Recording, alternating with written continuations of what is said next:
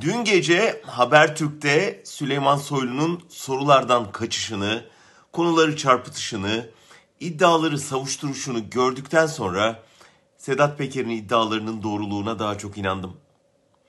Bakan gazetecilere soru sordurmama taktiğinde başarılı olduğunu düşünebilir. Ama izleyenler karşılarında iddiaları yanıtsız bırakan, suçlamaları konuyu değiştirerek geçiştiren bir yetkili gördüler.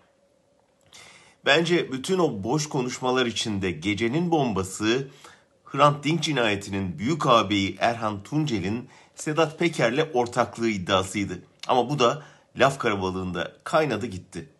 Soylu özel harp ne zaman kuruldu? Parasını kim verdi sorusuyla ve Ecevit'in tanıklığıyla ABD'yi hedef gösterdi.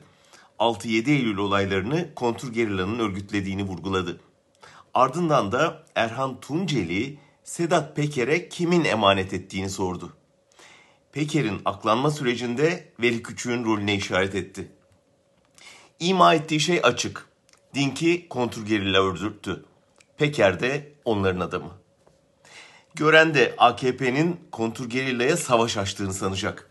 İktidara kol kanat gelen Mehmet Ağar'ı, Alaaddin Çakıcı'yı, Korkut Eken'i hatta yakın döneme kadar Sedat Peker'i nereye koyacağız peki? Özel Harbin bugün Sadat üniformasıyla sarayın korumasını üstlendiği bilinmiyor mu?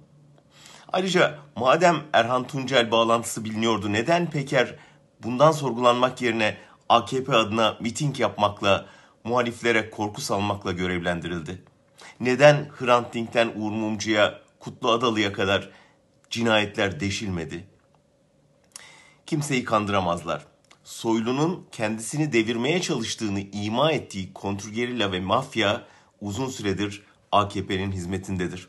Şimdi Soylu Ağır'dan, Veli Küçük'ten, Sedat Peker'den yakınmaya başlamışsa ya partisinin kendisine karşı bu yapıyı harekete geçirdiğinden kuşkulanıyordur ya da AKP'ye nicedir sahip çıkan bu yapının iktidardan desteğini çekmeye başladığını hissetmiştir. Ki işte bu Sedat Peker'in çıkışını daha da anlamlı hale getirir.